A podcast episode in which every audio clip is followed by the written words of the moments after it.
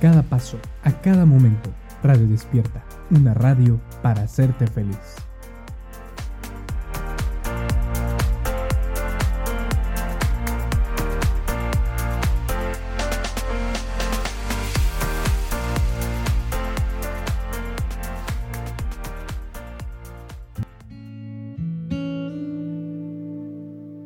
Sacia tu sed.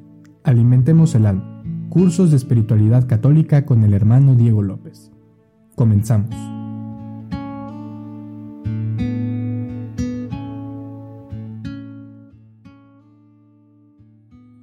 Bienvenido amigos de Radio Despierta a esta nueva entrega, la primera del año 2021 de Sacia tu sed.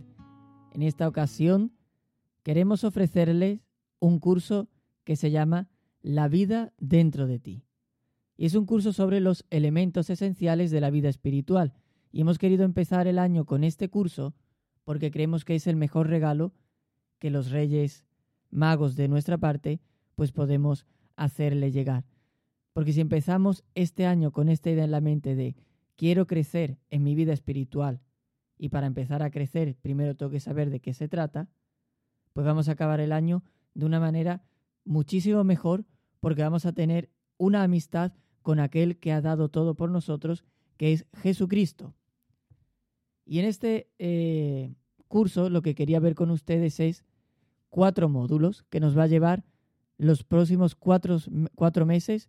Vamos a tener un tema espiritual relacionado con este módulo de elementos básicos de la vida espiritual. Quiero hacerles una breve introducción. El primer módulo se trata de qué es la vida espiritual. Vamos a ver su definición el hombre desde una óptica cristiana y la necesidad e importancia de la vida espiritual. El segundo módulo es cómo funciona la vida espiritual, es decir, cómo yo sé lo que está pasando dentro de mí, qué significa la consolación, la desolación, las tentaciones, las distintas pruebas espirituales, el conocimiento de la voluntad de Dios y por último, el fin de la vida de todo hombre. El tercer módulo se titula cómo iniciar y crecer la vida espiritual. Y vamos a ver aquí las virtudes teologales, la oración, el examen de conciencia y la vida sacramental y de gracia. Y el último módulo se titula igualmente Cómo iniciar y crecer la vida espiritual. Pero ahora vamos a ver no lo que Dios puede hacer por nosotros, sino cómo nosotros podemos facilitar que Dios trabaje en nosotros. Y estos elementos son el conocimiento de uno mismo, las virtudes morales, y el combate espiritual. Estos son los cuatro módulos y los distintos temas que vamos a ir viendo. Lo tienen en la página web radiodespierta rc.org en la sección de Sacia tu sed y ahí también iré subiendo otros contenidos que algunos exámenes, algunas preguntas para reflexionar. Bueno, sin más dilación, vamos a entrar al primer módulo de la vida dentro de ti, que es el módulo ¿Qué es la vida espiritual? Y vamos a ofrecer una definición esencial, básica, pero que nos va a dar la clave de todo este curso. Vamos a entender la vida espiritual como nuestra vida de relación con Dios, es decir, en ese trato íntimo y amoroso con Él. Pero esta vida espiritual no solo afecta a la parte espiritual del hombre, es decir, el alma, también afecta a su parte material, el cuerpo porque nuestra relación interior con Dios se expresa en nuestro comportamiento exterior con los demás. Y es por eso que dice San Juan que el amor a Dios y al prójimo son inseparables, pues el que dice amo a Dios y aborrece a su hermano es un mentiroso. Pues quien no ama a su hermano a quien ve, no puede amar a Dios a quien no ve. Y hemos recibido de él este mandamiento. Quien ama a Dios, ame también a su hermano. Esta cita se encuentra en la primera carta de Juan, capítulo cuarto, versículos del 20 al 21. Como resumen diremos que la vida espiritual tiene su origen en la acción del Espíritu Santo, es decir, de Dios, que obra dentro de la persona humana y se manifiesta al exterior, en la vida, en el obrar y en la mentalidad del cristiano. Por lo tanto, la vida espiritual nos permite conocer, amar y relacionarnos con Dios. Por ello, el fin de la vida espiritual es forjar una amistad cada vez más íntima y personal con Dios, que nos permita salvarnos y gozar de la eterna felicidad junto a Él en el cielo. Esta amistad consiste en el amor a Dios y al prójimo, y abarca todas las facultades del hombre, la inteligencia, el corazón y la voluntad. Con este marco teórico de cómo vamos a considerar la vida espiritual y los elementos que hemos dicho, la parte espiritual propiamente del hombre, la inmaterial, el alma, y la parte corporal, el cuerpo, ambas dos forman parte de, de la vida espiritual. Y es por eso que cuando estamos hablando de la vida espiritual no solo es cómo rezo o lo que ocurre dentro de mí, sino también cómo me comporto con los demás. Y lo iremos viendo a lo largo de estos programas. Ahora vamos a pasar al segundo módulo, que es el hombre desde una óptica cristiana. Porque distintas filosofías del mundo han dado distintos enfoques del hombre. Por ejemplo, para el marxismo el hombre es trabajo. El hombre tiene necesidad de trabajar y por lo tanto todo lo que define al hombre es el trabajo. ¿Cuál es la realidad? La economía. Todo lo demás está fundamentado en la economía. Esto es una idea marxista. Eh, ¿Cuál podría ser otra idea, por ejemplo?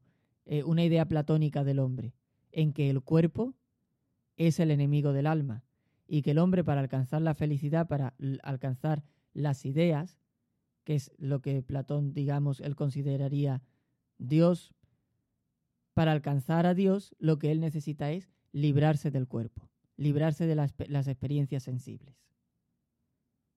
Y nosotros los católicos, ¿qué óptica del hombre tenemos? Bueno, en esto nos ha ayudado muchísimo San Juan Pablo II con su teología del cuerpo, pero para nosotros el hombre es un compuesto de alma y de cuerpo y por eso realiza una doble actividad, la corporal y la espiritual. El cuerpo, creado por Dios, tiene capacidad para relacionarse con las cosas materiales.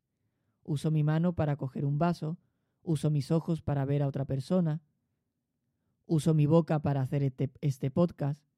O mis elementos materiales me ayudan a, a relacionarme con elementos materiales.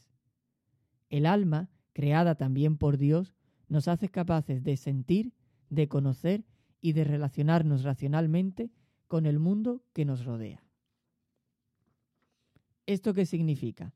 Que por el alma que tengo dentro de mí, yo soy capaz de no solo relacionarme físicamente con ese mundo, sino también de entenderlo, también de modelarlo, también de someterlo.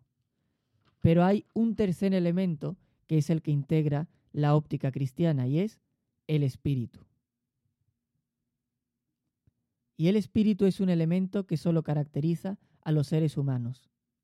El espíritu es, lo dice la Sagrada Escritura en el Génesis, Dios eh, sopló su espíritu en el hombre, infundió su aliento de vida en nosotros.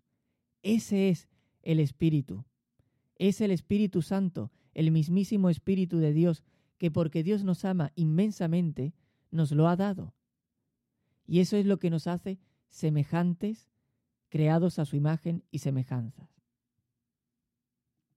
Por eso nosotros, a diferencia de otros seres, podemos relacionarnos con realidades espirituales. Porque usted puede darse cuenta de que un perro tiene algo dentro de él que también le hace capaz de relacionarse no solo con las cosas materiales, sino también con cosas que no son materiales. El cariño que tiene hacia su amo.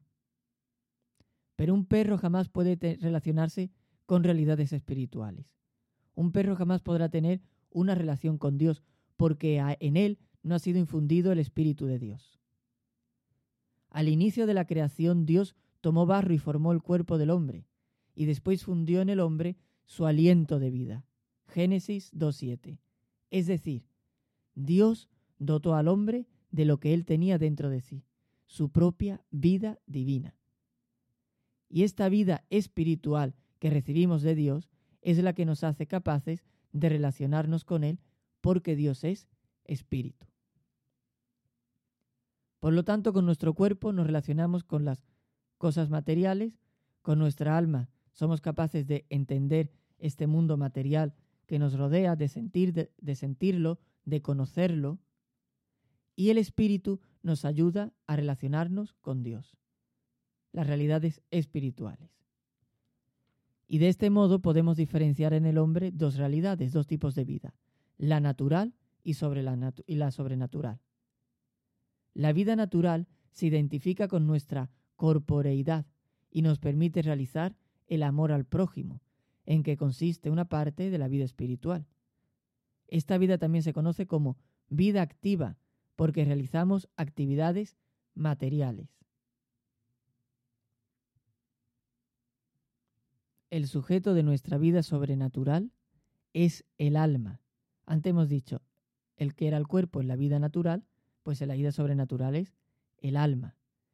Y esta vida se desarrolla en el corazón, en lo íntimo del hombre, en la sede del querer y del decidir.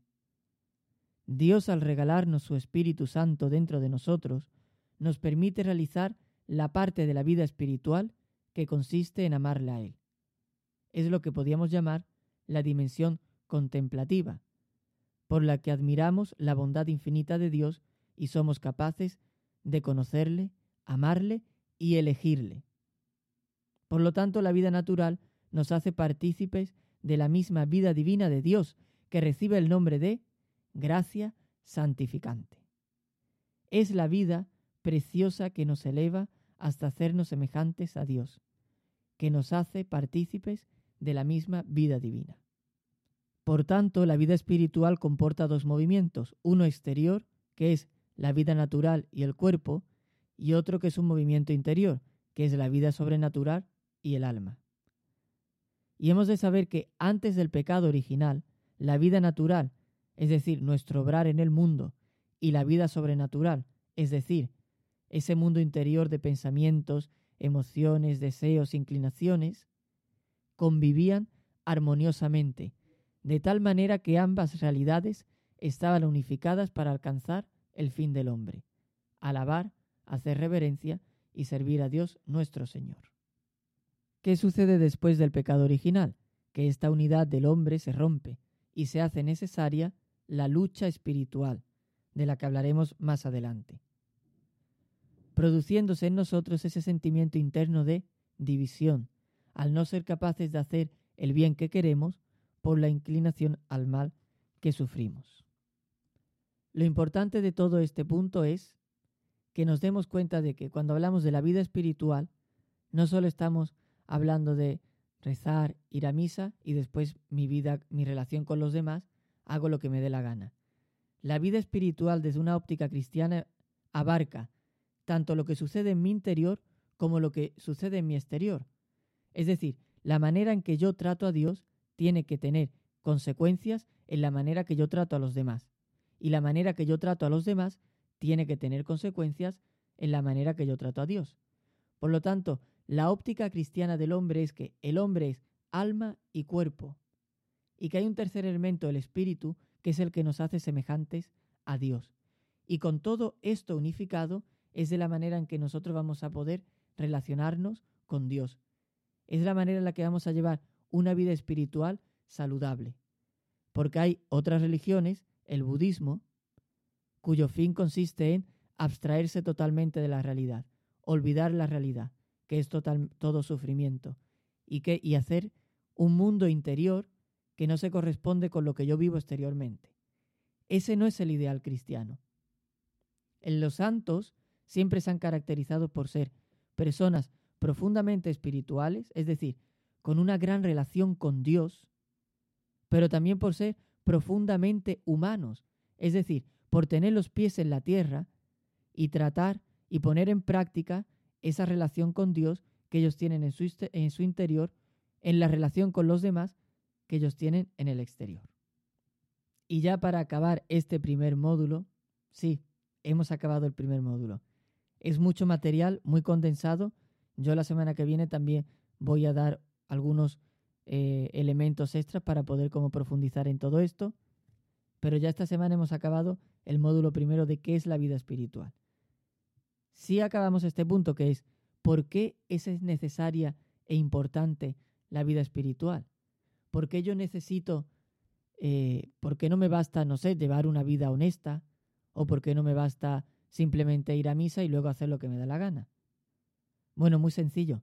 Si hemos dicho al inicio del programa que la vida espiritual es nuestra relación con Dios y el sentido de la vida del hombre es conocer, amar e imitar a Dios, por lo tanto, deducimos que para realizar el fin para el que fuimos creados, necesitamos relacionarnos con Dios.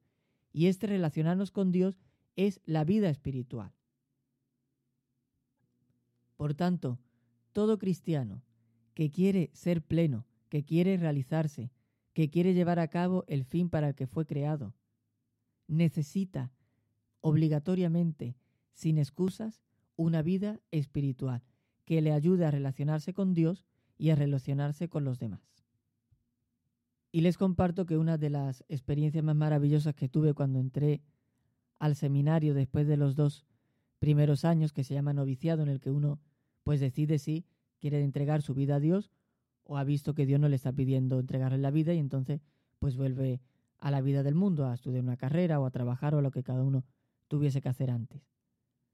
Bueno, cuando yo eh, me vi en la tesitura de tener que tomar la decisión de entregarle mi vida a Dios, una de las ideas que siempre vino a la mente es, no sé si Dios me ha llamado o no, pero lo que sé es que en el noviciado, en el seminario, he aprendido a vivir. ¿Y por qué en el seminario he aprendido a vivir? Bueno, tan sencillo como que, gracias a la vida espiritual que ellos me explicaron, que ellos me ofrecieron y que me siguen ayudando a vivir, yo puedo llevar a cabo el fin para el que he sido creado. Puedo llevar a cabo mi vida con plenitud y felicidad. ¿Por qué? Porque ya no estoy más dividido de mi vida interior es una cosa, mi vida exterior es otra, Dios a veces aparece por ahí. Ahora es mi relación con Dios, mi relación con los demás y mi relación conmigo mismo está todo unido. ¿En qué? En los elementos básicos de la vida espiritual, que son lo que vamos a ver a lo largo de esta semana. O sea que es de, las, de los regalos más grandes que uno puede recibir en la vida y es aprender a vivir. Y para aprender a vivir y llevar una buena vida necesitamos saber qué es la vida espiritual y ponerla en práctica. Y este es el módulo del día de hoy. Espero que les haya gustado, que les pueda ayudar y nos vemos la semana que viene si Dios quiere. Un fuerte abrazo, que Dios les bendiga. Sacia tu sed, alimentemos el alma. Cursos de espiritualidad católica. Nos vemos el siguiente martes.